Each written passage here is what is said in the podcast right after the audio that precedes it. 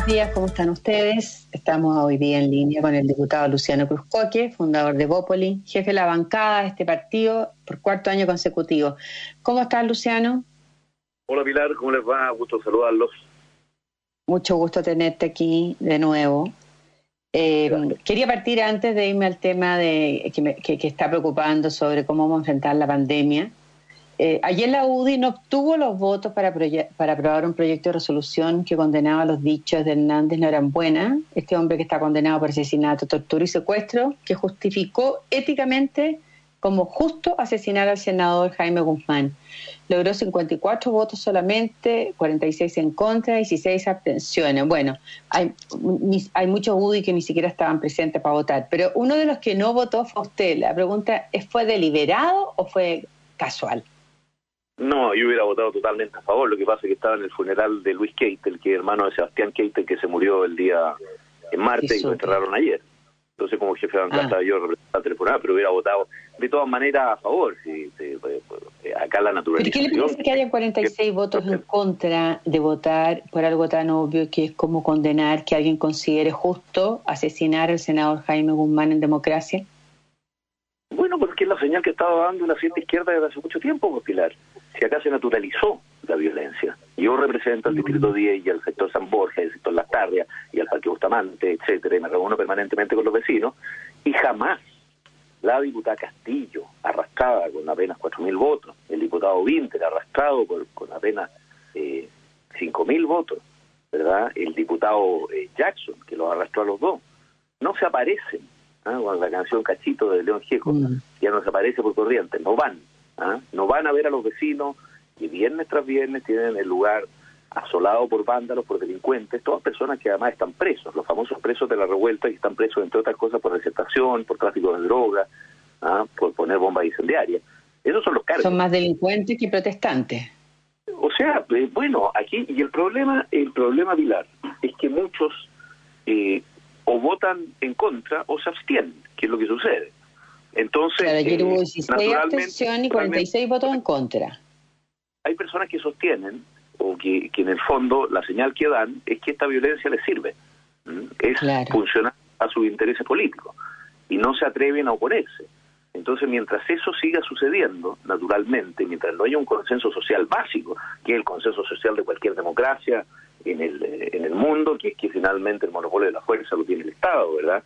Que tiene que, que, imperar eh, este, el, imperio de la ley, ¿verdad? Que el Estado de Derecho debe operar en todas partes. Mientras esa es ese eh, ese colchón básico sobre el cual descansa cualquier sociedad civilizada no se respete, ¿ah? o alguien eh, o, algunos pretendan eh, ponerlo en cuestión precisamente para tratar de perseverar en ciertos objetivos políticos, esa violencia no va a parar y no va a parar con el acuerdo por mm. la paz y no va a parar con la nueva constitución y no va a parar en adelante porque son acuerdos básicos sobre los cuales descansa una sociedad democrática. y eso es lamentablemente lo que se está perdiendo. Pero usted cree que van a recibir un castigo este, este, este los mismos diputados que menciona usted que son todos del Frente Amplio y como que dieron por eh, descartado que tienen que sufrir la violencia ni siquiera ni siquiera se preocupan de los vecinos que sufren la violencia, por ejemplo, en el sector de las tarrias. Lo dan como un costo fijo porque prefieren apoyar la protesta, que como usted dice son de delincuentes. ¿Usted cree que van a sufrir un castigo en las elecciones este año o la gente no, percibe esa dualidad frente a la violencia? Que yo me callo, me abstengo, como lo hicieron ayer, o voto en contra de algo tan obvio como que es no justificar el asesinato de un senador en democracia. A ver, yo creo que sí. Esa es mi impresión, es que sí. Yo veo la reacción de los vecinos en Santiago y veo la disposición respecto, al menos de los diputados menos votados. Entiendo que Jackson se va a estudiar afuera, pero yo creo que va a haber un castigo, un castigo grande. Veo con dificultad que logren eh, reelegirse. Y, veo también que en la lista en la lista que hicieron conjuntamente el Partido Comunista con el Frente Amplio van a sufrir un castigo porque obviamente que el Frente Amplio ya se desarmó, no existe en la práctica como, como coalición. Eh, todo lo que lo que existía ahí fue, era eh, finalmente lo que hoy existe una atomización de personas que se retiraron, que se fueron, que las echaron. Eh, y hoy día como, como fuerza política propiamente tal está absolutamente atomizada y perdida. Y por eso que ha ido tomando también primacía dentro de la izquierda el Partido Comunista, que ha sido capaz de, de, ordenarse, de tener una bancada medianamente eh, ordenada. Sabemos que los, comunistas en eso eh, suelen ser muy institucionales, votar eh, votar en conjunto y al Frente Amplio, dada, dado que no han tenido alternativa presidencial ni de liderazgo alguno, lo que han hecho finalmente es asociarse al Partido Comunista y es muy probable que termine siendo Daniel Jadot el el candidato presidencial de ellos. Entonces, bueno, muchos de ellos vienen del Partido Comunista, de partida de la presidenta de Revolución Democrática, eh, Natalia Castillo, muchos son, venían de, eran comunistas previamente. Pero, pero aparentemente eh, se habían desligado de esa, de esa génesis y, estaban eh, en un camino, entendíamos, que era un camino más, más transversal, más de conversación. Entiendo que en, el mismo Revolución Democrática esto produjo también muchos tironeos, ¿verdad? Porque ellos eran entre otros Natalia Castillo, que incluso se fue un poco más al centro con Pablo Vidal, ¿verdad? Y trataron y, renunciaron a, Revolución Democrática y hoy día probablemente estén en una alianza con lo que era el Partido Liberal o lo que es el Partido Liberal de, eh, de y, con un grupo de izquierdistas más moderados, que también los hay, y con los que se puede conversar también en el Congreso, pocos, pero eh, eh, se, se, ha producido una fragmentación enorme. Entonces, toda aquella promesa de renovación, de reemplazo que había ofrecido el, el Frente Amplio, finalmente era una, una promesa vacía, basada exclusivamente en, eh, en la juventud de sus miembros, pero no necesariamente en la renovación de la idea. Ya, no quiero cambiar de tema, diputado Luciano Cruzcoque, porque en el oficialismo hay un verdadero desbande en materia de ofertones frente a, la crisis que estamos enfrentando con este rebrote de la pandemia, mientras esperamos que se amortigue un poco la cosa con la vacuna no está respaldando las medidas del presidente para, enfrentar este PIC y todo les parece insuficiente la oferta del gobierno. Y, eh, los candidatos presidenciales dentro del oficialismo están en la misma. Usted que es de Bópoli, el, candidato presidencial Ignacio Briones también está haciendo una propuesta alternativa a las que ha hecho el presidente, que extender el, IFE, que es el, el ingreso de emergencia, ingreso familiar de emergencia, un nuevo bono para clase media por hasta 600 mil pesos, un préstamo solidario de tres cuotas de hasta 600 mil, 50 mil pesos cada uno, 50 mil subsidios nuevos de arriendo, en fin, eh, el subsidio protege, que son 200 mil pesos para los trabajadores que no tienen derecho a la sala cuna y tienen que trabajar. ¿Por qué? ¿Es el del gobierno? Eh, ¿Mm? Es el del gobierno. Es el del gobierno. Esto es lo que ha propuesto el gobierno, pero Ignacio Brones, sin embargo, sale con su propia cartilla de oferta, eliminar las exenciones tributarias, un subsidio a la contratación que operaría paralelo al que tiene el gobierno y iría directamente al ingreso de los trabajadores. Eh, el otro va eh, al, al, trabajador, que, perdón, al empresario que contrata para que haya un aliciente a recontratar a las personas que perdieron el, que estaban bajo protección del empleo o contratar trabajadores nuevos. Y también está proponiendo Ignacio Briones un préstamo del Estado a tasa cero para prepagar deudas de consumo. La pregunta es por qué necesitan, eh, dentro del oficialismo se están desalineando todos del gobierno.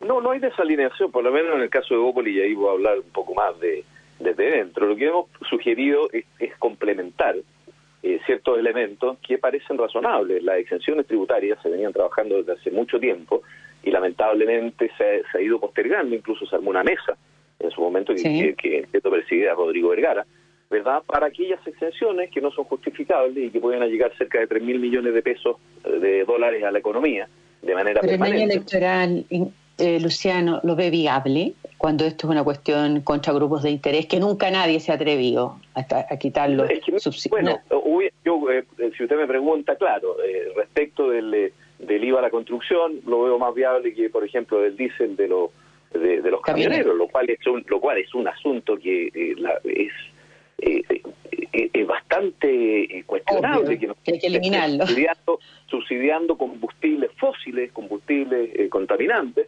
¿verdad? En plena época en donde vamos hacia la, la electrificación, lo verde, lo sustentable, etcétera. Pero bueno, efectivamente pocos se atreven con ese impuesto, pero progresivamente nosotros debiéramos ir terminando con ese impuesto y ir allegando recursos también a, asuntos que van a requerir gastos permanentes, como por ejemplo el asunto de las pensiones. Entonces, el, elemento de las exenciones no solamente va enfocado en cómo el Estado podría llegar eventualmente más recursos a través de un bono, que ya, ya el gobierno ha propuesto un bono de 400 mil pesos a aquella persona que la giraba ya ha bajado cerca de un 30% eh, los ingresos, ese bono se puede ampliar incluso en si hay, niños, si hay personas, personas con discapacidad, ¿verdad? Pero efectivamente el Estado va a requerir también para gastos permanentes, y estoy pensando en los proyectos de más largo plazo, esos que están parados en el Senado, ¿verdad? Como por ejemplo el proyecto de pensiones, va a requerir ingresos permanentes para gastos permanentes. Eso está, eso está haciendo, esa es la propuesta que tiene Nacho, y otra que a mí me parece que es...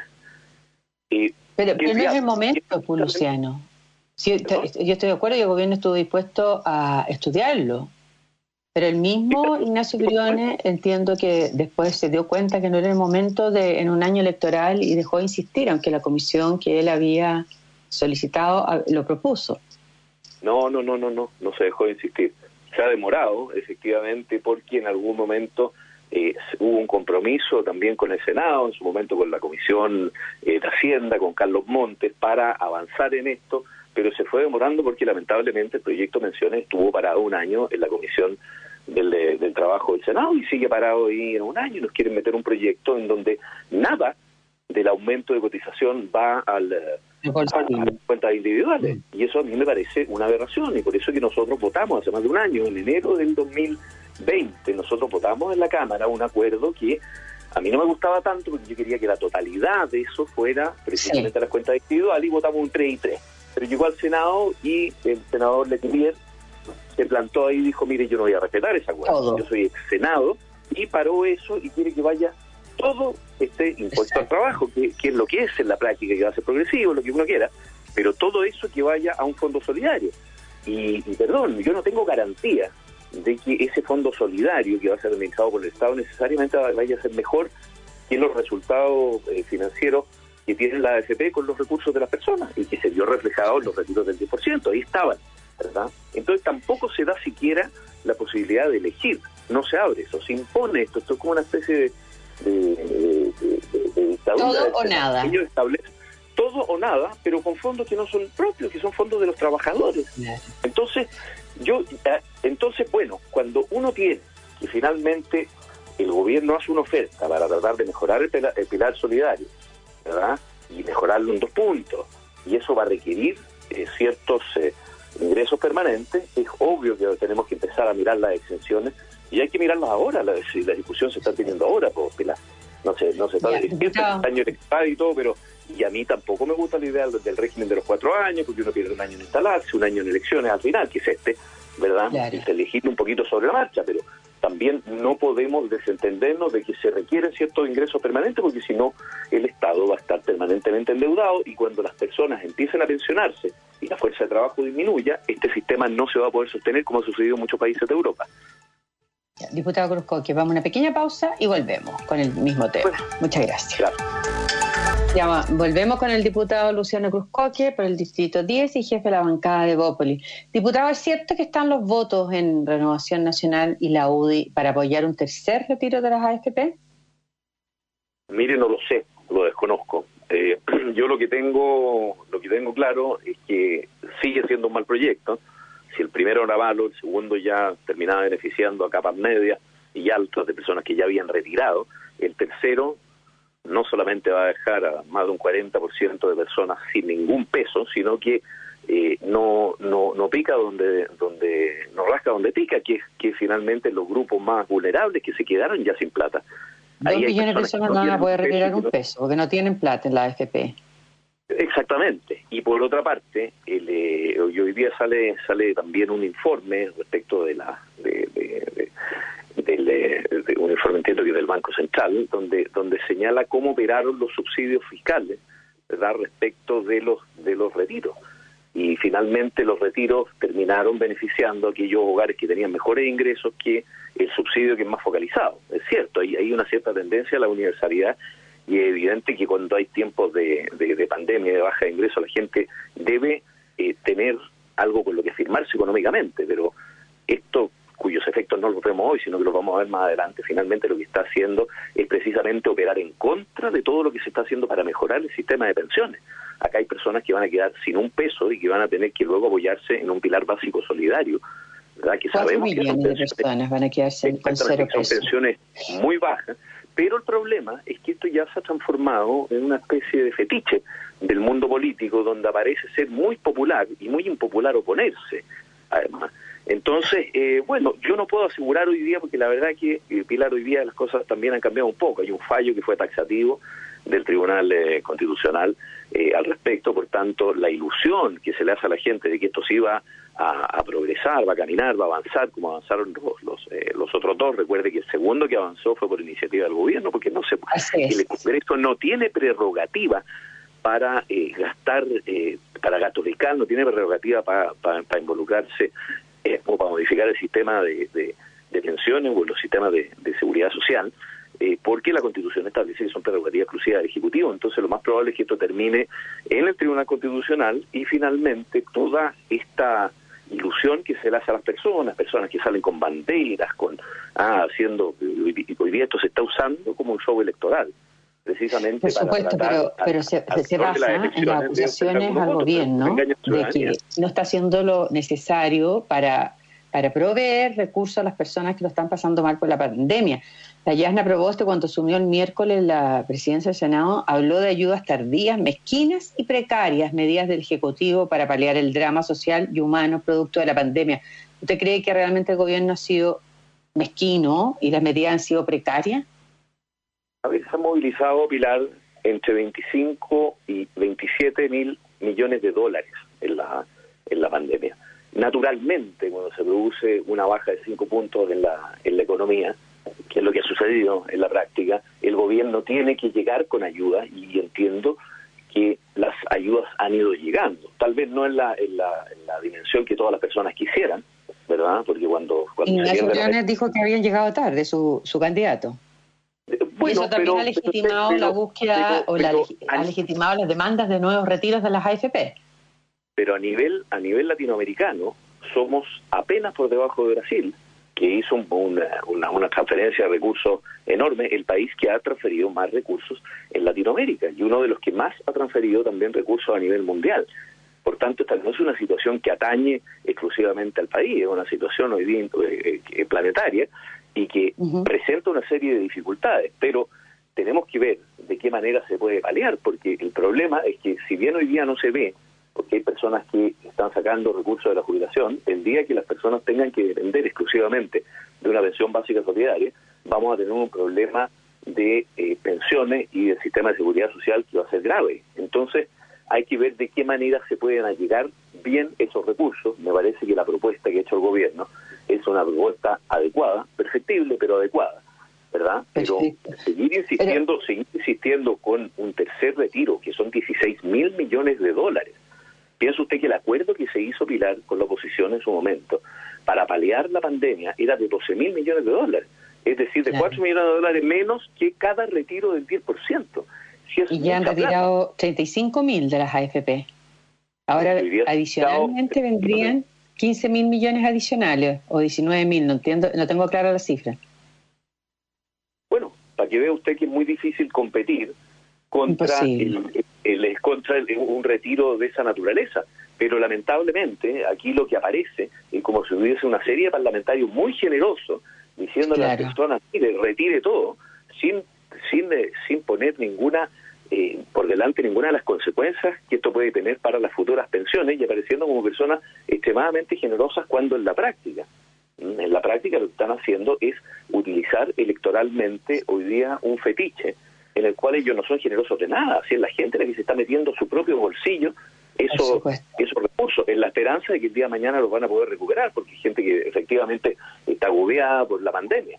Y ahí donde... Pero hoy día hay una presión, Luciano, sobre el gobierno de que que se tiene que hacer cargo de las propuestas que está haciendo, bueno, el propio candidato Lavín también está haciendo una propuesta que son retirar los fondos de cesantía, o NRN están haciendo sus propias propuestas de retiro de nuevo del 10%, o un bono a 8 millones de personas que cuesta nada más que 5.500 millones de dólares, y la, y la presión es que o usted, gobierno, nos, da, nos accede a nuestras peticiones y nosotros quedamos bien colocados ante la opinión pública, o se hace el tercer retiro que es un daño de 19 mil millones al fondo de pensiones. Es como un chantaje lo que existe hoy día frente al gobierno. yo creo que no va a haber tercer retiro porque va a terminar en el Tribunal Constitucional. Entonces, eh, primero eso... ¿Y no va a terminar legislando el gobierno de nuevo para legitimarlo como lo hizo con el segundo? Bueno, habiendo un fallo del TC, yo no, veo por qué. No creo que Porque al gobierno también le gusta quedar bien, pues Luciano, igual que a los parlamentarios. La, la, la, vez pasada lo que hizo fue presentar su propio proyecto legitimando constitucionalmente el segundo retiro, pero el daño lo hizo igual. Lo que se hizo fue en la práctica, eh, Pilar, eh, hacer un proyecto similar, pero bastante más acotado a lo que había, con las personas de alto ingreso pagando impuestos, ¿verdad? Un retiro más acotado que lo que existía, donde las rentas altas no podían retirar, ¿verdad? a diferencia del eh, primer retiro que fue universal y que benefició finalmente, el mayor gasto del total de retiro se fue a ingresos medio y medio altos en ese momento, ¿verdad? Porque claro, una persona que tenía pocos ingresos puede retirar, qué sé yo, un millón, pero la persona que tenía alto ingreso podía retirar 4.3 millones. Entonces, eh, finalmente el gasto total de ese retiro va principalmente a grupos que son más acomodados. Y ese es el problema, es, parte de por qué esta medida es regresiva. Es porque obviamente que aquellas personas que están en grupos vulnerables, donde se supone que eh, subsidiariamente el Estado donde tiene que poner mayores recursos, donde tiene que emparejar la cancha, eh, finalmente ante esta universalidad, primero retiran menos y segundo, eh, obtienen a la larga menos beneficios que sectores más acomodados. Por eso que es bueno que este bono de 400 mil pesos y que puede llegar a 600 en determinadas circunstancias, se pueda implementar y eventualmente mejorarse. A mí la propuesta, por ejemplo, de que se puedan renegociar créditos de consumo, créditos hipotecarios hasta cierto monto, a tasa cero, en una, que es una alternativa que el Estado obtiene y que las personas naturales no tienen, puede ser también algo que pueda cooperar en ese sentido.